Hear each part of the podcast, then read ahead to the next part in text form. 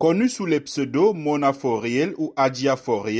l'influenceuse de 30 ans qui a compté jusqu'à 3,4 millions d'abonnés sur Instagram a plaidé non coupable des charges de blanchiment d'argent, fraude électronique et recel de vol lors d'une audience lundi au tribunal fédéral de Manhattan. D'après l'acte d'inculpation, la jeune femme, Mona Faiz Montrege, de son vrai nom, présente dans les secteurs de la mode et de la musique, aurait participé entre 2013 et 2019 à une entreprise criminelle basée en Afrique de l'Ouest qui visait à arnaquer des victimes américaines en leur faisant miroiter des histoires d'amour. Les victimes, pour la plupart des hommes et des femmes vulnérables et âgés vivant seuls, recevaient courriels, SMS ou messages sur les réseaux sociaux leur faisant croire qu'elles entretenaient une relation amoureuse avec l'un des escrocs, explique un communiqué du parquet fédéral de Manhattan. Elle est soupçonnée d'avoir reçu 2 millions de dollars sur ses comptes bancaires grâce à ses escroqueries.